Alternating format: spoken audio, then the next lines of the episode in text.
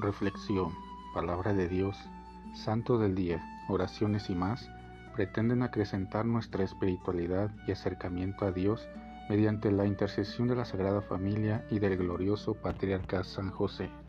No te pierdas este y nuestros demás podcasts. Sé bienvenido.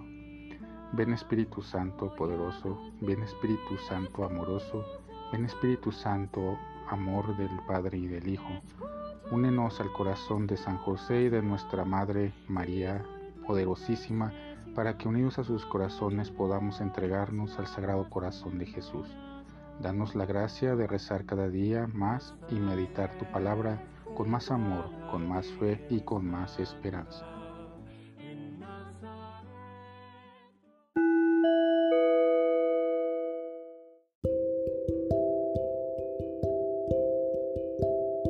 Del Santo Evangelio según San Lucas.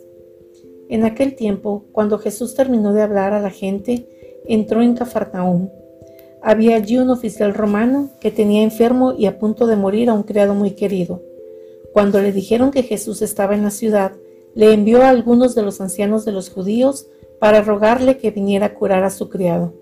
Ellos, al acercarse a Jesús, le rogaban encarecidamente, diciendo, merece que le concedas ese favor, pues quiere a nuestro pueblo y hasta nos ha construido una sinagoga. Jesús se puso en marcha con ellos. Cuando ya estaba cerca de la casa, el oficial romano envió unos amigos a decirle, Señor, no te molestes, porque yo no soy digno de que tú entres en mi casa. Por eso ni siquiera me atreví a ir personalmente a verte. Basta con que digas una sola palabra y mi criado quedará sano, porque yo, aunque soy un subalterno, tengo soldado bajo mis órdenes y le digo a uno, ve y va, a otro ven y viene, y a mi criado, haz esto y lo hace. Al oír esto, Jesús quedó lleno de admiración y volviéndose hacia la gente que lo seguía, dijo, Yo les aseguro que ni en Israel he hallado una fe tan grande. Los enviados regresaron a la casa y encontraron al criado perfectamente sano. Palabra del Señor. Pedir el aumento de nuestra fe. Que un creyente tenga fe en Jesús y en los valores que proclama no es una sorpresa. O que alguien crea en Dios al pertenecer a una de las diversas religiones está dentro de lo normal. Pero en nuestros tiempos quedamos sorprendidos por la fe y lo que mueve la vida de algunas personas que sin pertenecer a algún credo o denominación actúan como verdaderos creyentes. En el Evangelio encontramos a este centurión que aboga ante Jesús por su sirviente que está moribundo. Al menos no hay una confesión expresa de parte del centurión hacia Jesús, pero al enviar diversas personas como los ancianos y amigos, lo mueve la compasión por su siervo y tiene esperanza y fe de que Jesús pueda sanarlo. El personaje se siente indigno de que Jesús ingrese a su casa, pero cree en el poder de Jesús, que tan solo con su palabra puede sanarlo a distancia. Jesús alaba la fe del centurión. Es increíble que alguien que no pertenece al círculo de los discípulos o al grupo de los creyentes manifieste una fe profunda. Por eso Jesús se deshace en halagos por este centurión.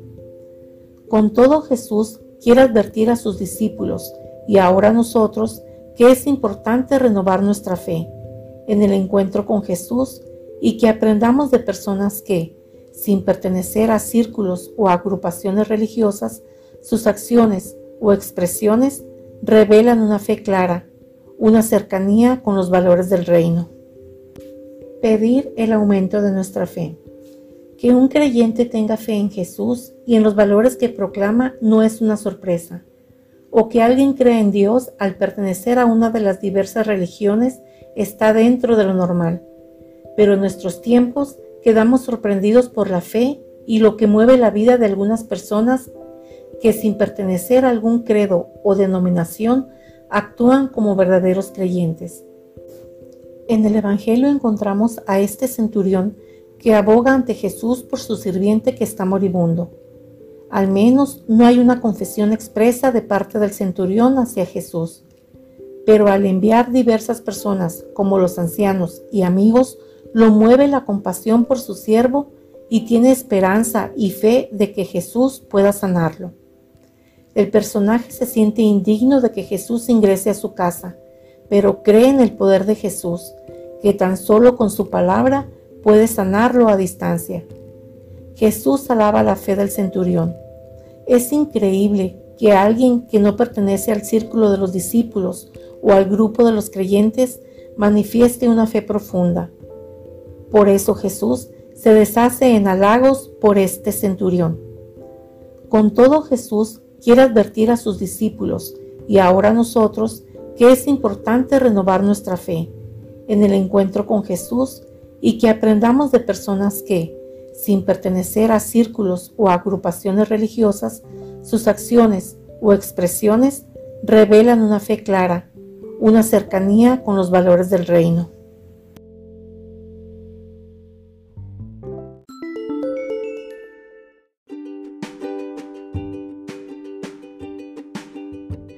Boletín San José es un podcast diario. Síguelo para que forme parte de tu vida diaria, te inspire y nutra con la reflexión de la palabra de Dios.